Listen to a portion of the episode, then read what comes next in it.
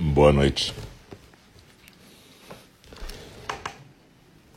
A gente está aqui dando início ao segundo. Boa noite. Ao segundo programa do dia e o primeiro da noite. A gente já teve meditação de manhã, agora de noite a gente tem dois programas, um agora às 8 horas e um às 8h30. Das 8 horas, que agora, é a nossa meditação orientada. E o das 8h30 é a fala do Dharma. Eu sou o Alcio, eu sou um dos professores de Enindi. E esse aqui é o nosso Enindi, Templo Zen do Cuidado Amoroso Eterno Virtual. Então a gente, desde 16 de março desse ano, quando começou o isolamento social, o distanciamento, a gente tem mantido a nossa prática virtual com professores e professoras de ENG nos horários praticamente anteriores, os cursos. Então, eu queria, primeiro de tudo, agradecer a todas as professoras e professores de ENG que estão podendo manter a prática é graças a cada uma e cada um de vocês que a gente está podendo manter a nossa prática, mesmo nesse tempo tão estranho que a gente está vivendo, né? Então, muito obrigado a cada uma de vocês, a cada um de vocês e muito obrigado também a quem comparece aqui em cada horário de prática, porque como eu sempre digo, são vocês que fazem com que a gente possa praticar, né? Na verdade, o nosso compromisso com vocês faz com que a gente esteja aqui e esteja disposto a compartilhar a nossa prática com vocês. Eu sempre lembro que esse tempo inicial, esses 10 minutos, é um tempo que a gente usa para esperar o pessoal chegar. Que nem a gente estivesse lá em NG presencial lá no Pavão Pavãozinho, Cantagalo. E ao mesmo tempo a gente aproveita para falar algumas coisas, né? A gente aproveita para falar do lugar, que é legal a gente ter um lugarzinho separado aí, em casa, mais tranquilo, sem estar no caminho da, se tiver mais alguém morando com vocês. E também é bacana a gente poder ter um pouco mais de silêncio. Não quer dizer que a gente só possa meditar no silêncio. Mas já que a gente está praticando e a gente está treinando nossa prática, nesse momento a gente pode tentar ficar num lugar mais silencioso da casa. O silêncio total não é desejável e nem encontrável. Aqui no, no mato a gente tem o som da chuva, por exemplo, agora, o som dos insetos noturnos, dos animais, o ronco do caramba. Aqui atrás, a Luna está dormindo lá no quarto, mas enfim, também eu sempre lembro que a gente pode ter emoção, ou seja, pode passar algum bicho, um pouco mais difícil agora porque está chovendo. Mas às vezes acontece, e aí vocês vão ouvir latidos, etc, etc. Eu vou ter que levantar para abrir a porta para eles saírem, mesmo que esteja chovendo. Isso tudo pode acontecer, assim como também pode acontecer de faltar luz, cair a internet e de repente some a nossa prática do áudio, mas isso não quer dizer que vai sumir a prática da vida de vocês nesse momento. Se sumir o áudio, vocês podem continuar na casa de vocês até as oito e meia e se a gente não voltar para a fala do Dharma, em algum momento a gente volta e a gente grava a fala do Dharma. A gente na fala do Dharma, eu sempre lembro que quem estiver na fala do Dharma vai estar tá praticando zazen, só que junto com a respiração vai deixar as palavras fluírem através. E na fala do Dharma a gente estuda um sutra e no momento a gente está estudando o livro da John Halifax Roshi, que é o de pé na beira do abismo. A gente está estudando a parte de engajamento. Mas isso é para a fala do Dharma mais tarde, a partir de 8 e meia. E sempre a gente começa uns 5 minutos antes, 8 e 25 para dar tempo da galera que está chegando só para a fala do Dharma chegar. Assim como aqui, a gente vai de 8 até mais ou menos 8 e 20 na nossa prática de meditação propriamente dita. Eu também queria lembrar que a gente vai ter uma prática de Rohatsu. Rohatsu é aquela semana em que a gente pratica uma semana com mais intensidade para comemorar o despertar do Buda, né? Normalmente é de 1 a 8 de dezembro no Japão e também no Upaya, e a gente aqui costumava fazer um retiro presencial. Em geral aqui no Itororó mesmo, onde eu estou. Como esse ano não está rolando isso, a gente vai ter a oportunidade de praticar junto com o pessoal do Paia, o Paia Zen Center, que é o lugar onde ensina, onde a professora principal é John Halifax Hiroshi, mas tem vários professores professoras lá também. E a gente até falou com eles, eles sabem que vai ter pessoas do Brasil praticando junto.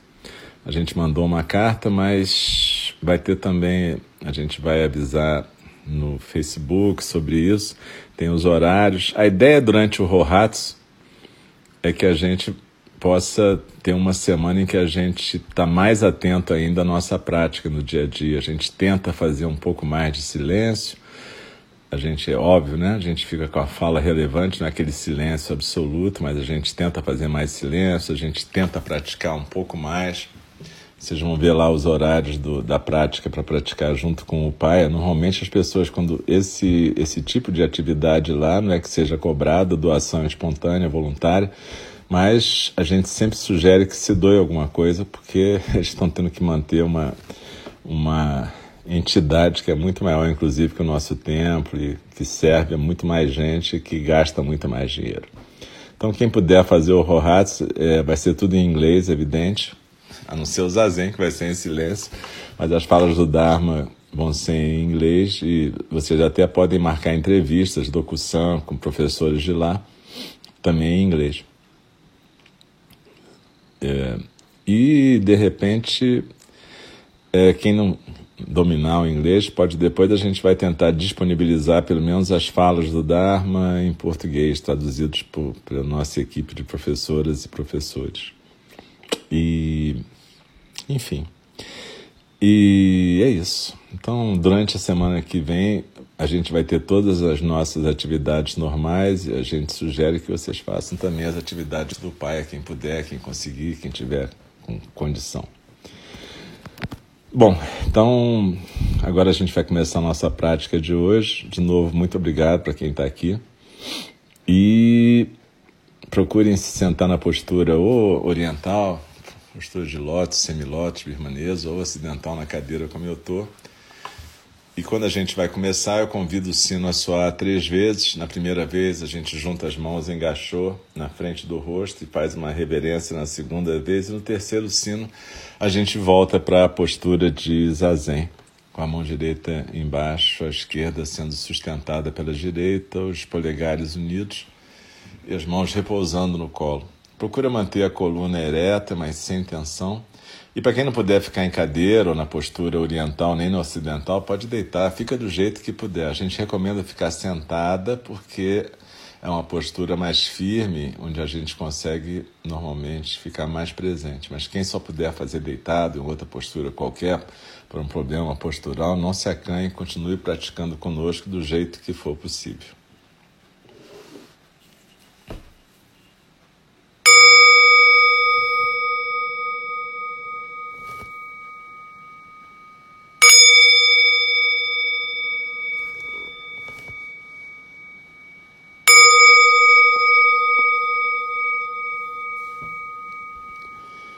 Inspirando e expirando pelo nariz, procura sentir a sua postura aqui e agora.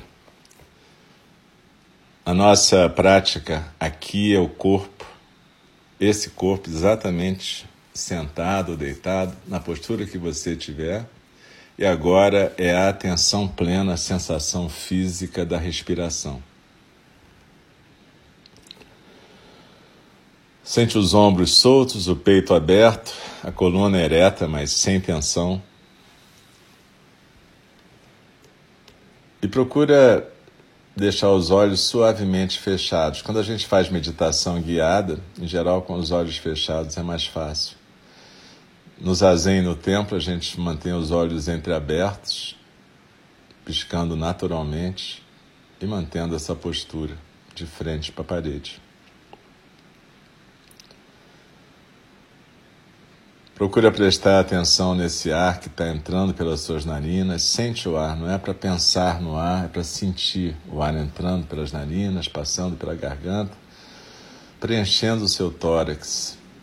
A barriga está solta, então a barriga cresce quando você inspira e é como se o ar estivesse entrando para um ponto quatro dedos abaixo do umbigo, no centro do seu corpo.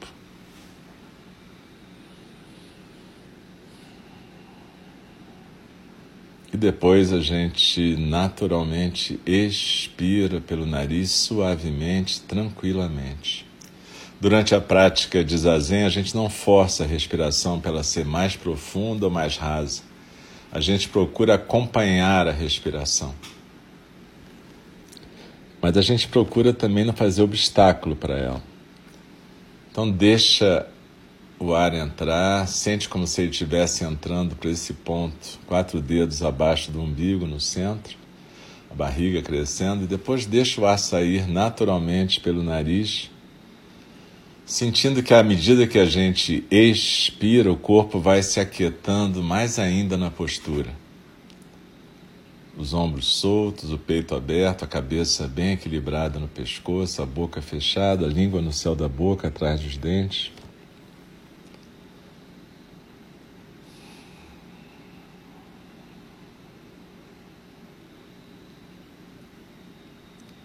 Você pode visualizar uma pirâmide invertida no seu tronco, a base, nos ombros, o vértice, a pontinha da pirâmide, lá naquele ponto, quatro dedos abaixo do umbigo, e cada vez que você expirar, é como se você estivesse escorregando por dentro dessa pirâmide e indo se sentar bem lá no seu centro, lá naquele ponto, quatro dedos abaixo do seu umbigo. Então desliza na expiração e se aquieta no centro. E quando a gente se aquieta no centro, é como se a gente estivesse sentada numa ilhota no nosso centro. E o tempo todo está passando uma correnteza em volta, abaixo, acima. É a correnteza dos sons do mundo. Assim a gente a chama na nossa tradição, o Zen. E essa correnteza do som do mundo é formada por todos os nossos pensamentos, sentimentos, percepções, lembranças, todos os sons do mundo, os barulhos, os sons que a gente acha agradáveis, os sons que a gente acha desagradáveis. Enfim, tudo que está aparecendo e desaparecendo nesse exato momento é a correnteza dos sons do mundo. Então desliza na expiração e se aquieta no centro. Esse centro que também é o centro da nossa postura e assim a gente permanece firmes e eretas, mas sem tensão, sentadas como montanhas. E assim como as montanhas aceitam o que vem e o que vai, a gente aceita aqui agora tudo que vem, tudo que vai.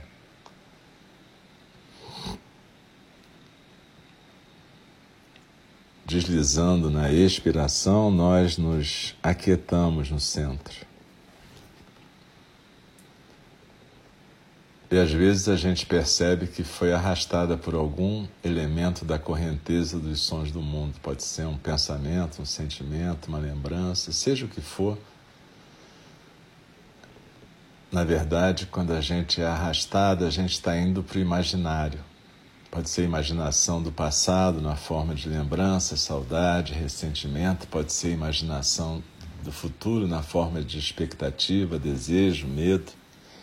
Ou pode ser até a imaginação do presente, que é onde a gente vive normalmente. A gente vive sempre um tempo atrás do que está acontecendo efetivamente.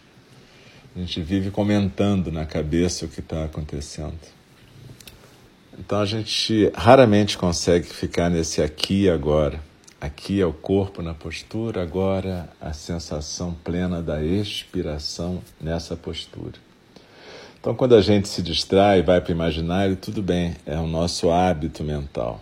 Então, quando isso acontece, a gente simplesmente reconhece que se distraiu e deixa a atenção voltar suavemente para o foco na postura e na sensação física da expiração.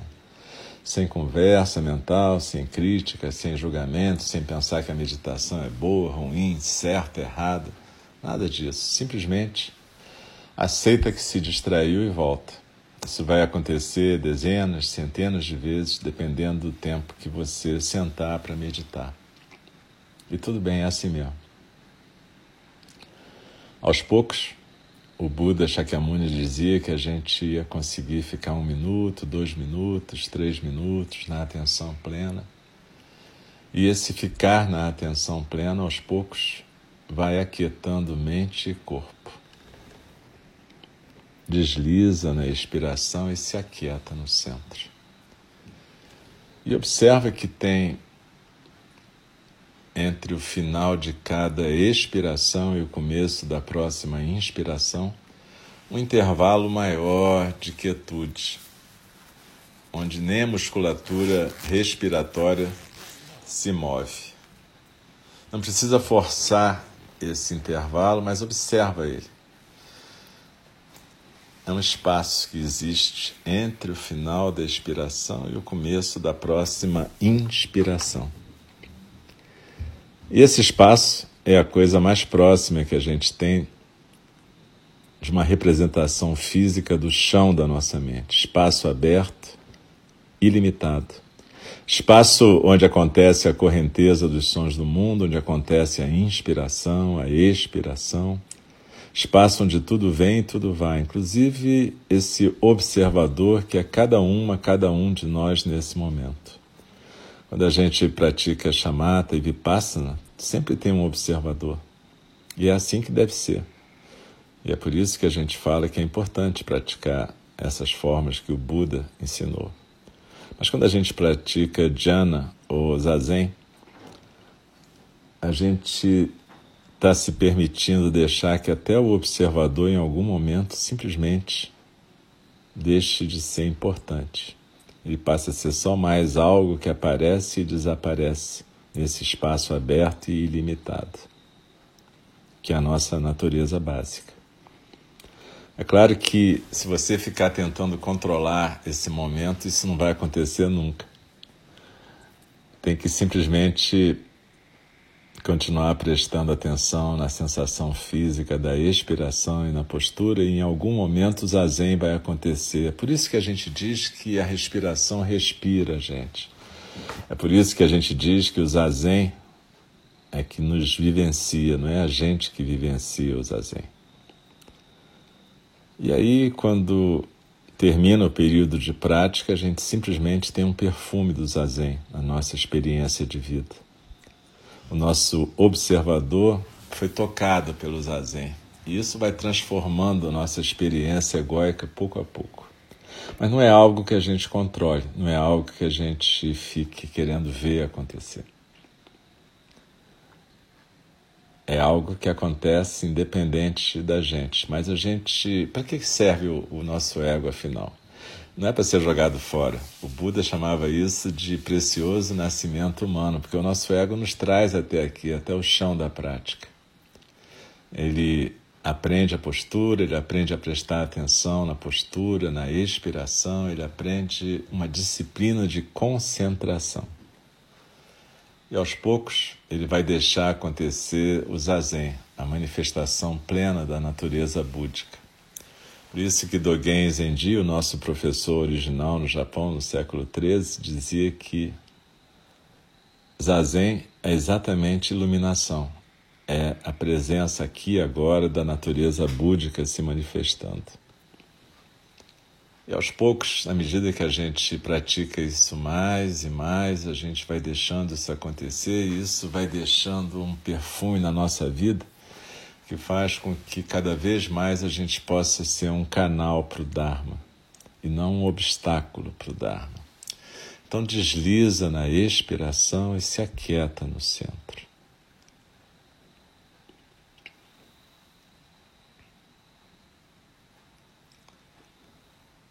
Aos poucos, cada uma de nós, cada um de nós vai construir um caminho na meditação.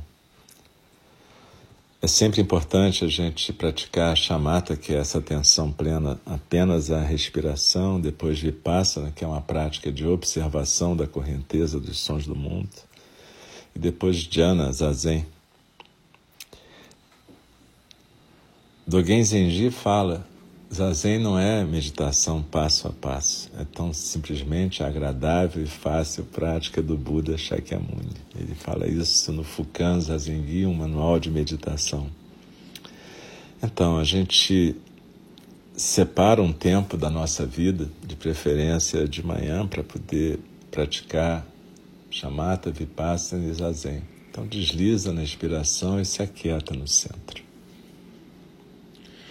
E quando cada uma de nós, cada um de nós construiu o seu próprio roteiro de meditação, veja, um roteiro de meditação é como se fosse um mapa para o ego, ego observador da meditação. Cada uma de nós, cada um de nós vai construindo o seu. E é importante vocês, por isso, praticarem com vários professores e professores para poderem ver várias formas e irem construindo a sua própria. Quando você construir o seu roteiro, rapidamente você vai reencontrar primeiro o seu centro de silêncio, quietude tranquilidade em qualquer circunstância. E depois você vai ser capaz de deixar o zazen se manifestar. Mas veja, Apesar de não ser o objetivo do Zazen, esse treinamento que a gente está fazendo, ele pode ajudar a gente a lidar com várias situações complicadas que vão acontecendo. Já aconteciam antes da pandemia, estão acontecendo agora, situações de dor, luto, perda, expectativa, ansiedade, pânico desagrado, não conseguir lidar com as coisas que aparecem da realidade. Existe um voto na nossa tradição em que a gente diz que a realidade é ilimitada, faço o voto de percebê-la.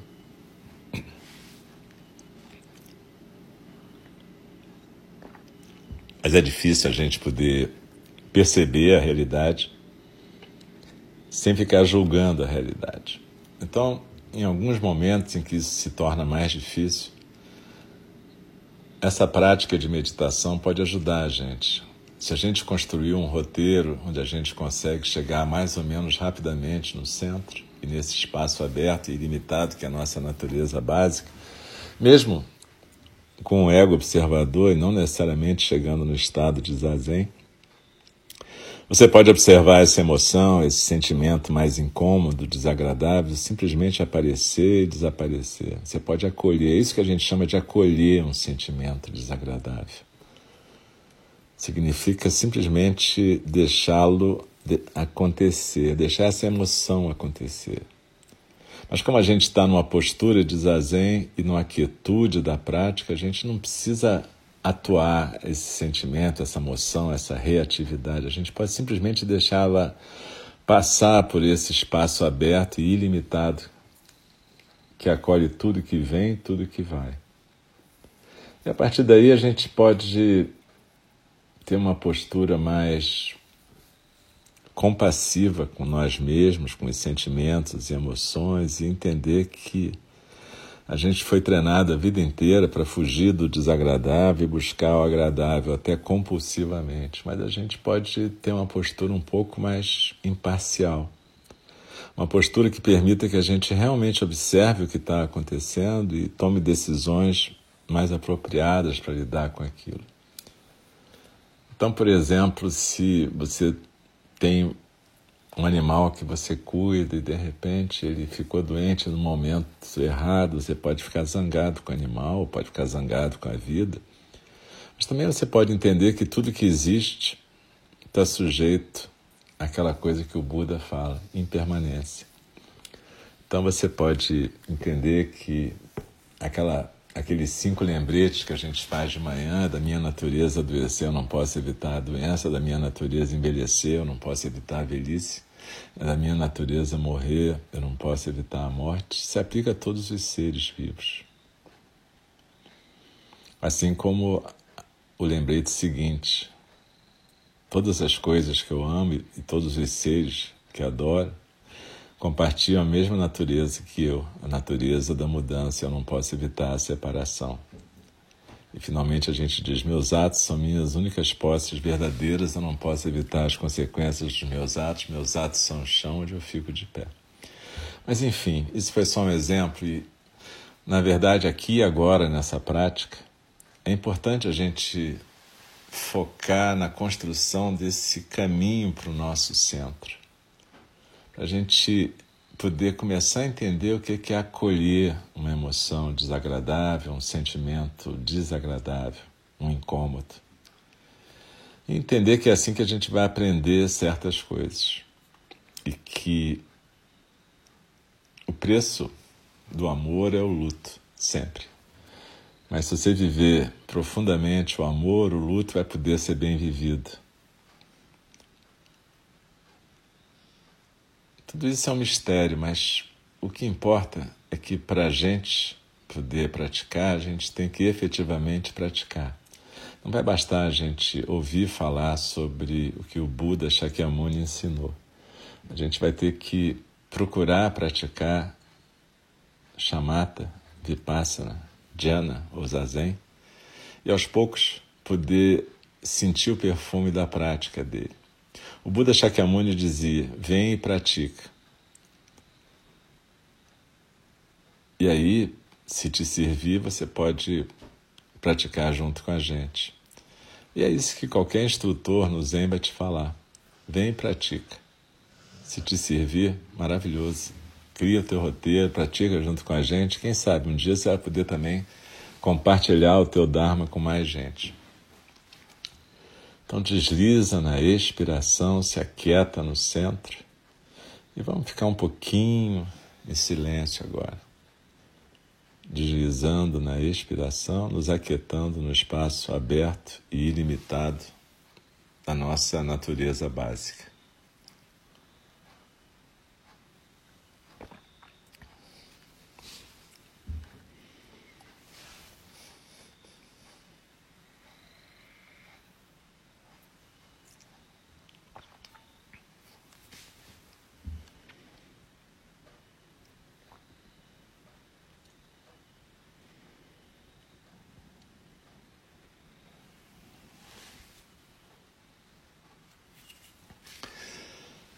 Daqui a pouco eu vou convidar o sino a soar, mas não se mexe logo se ouvir o sino soar, não.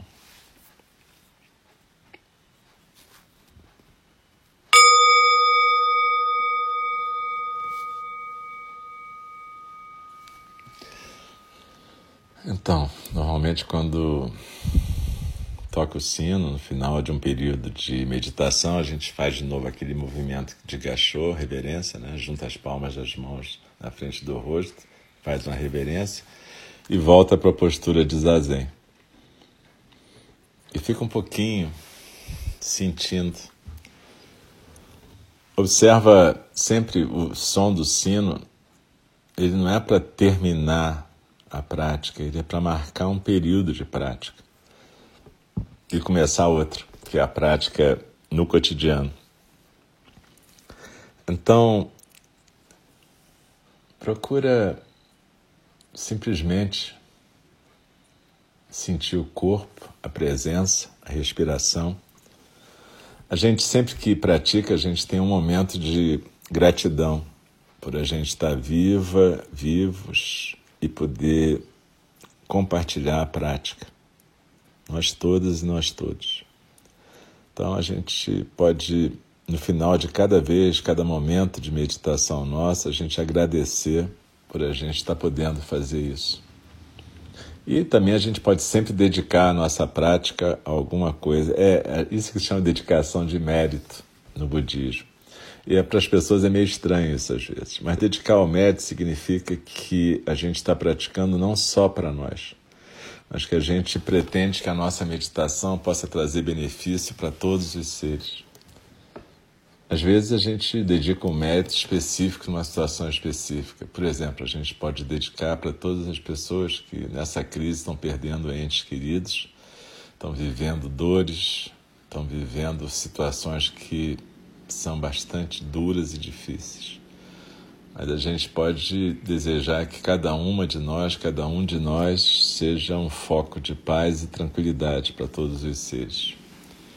Então, a gente daqui a pouquinho a gente vai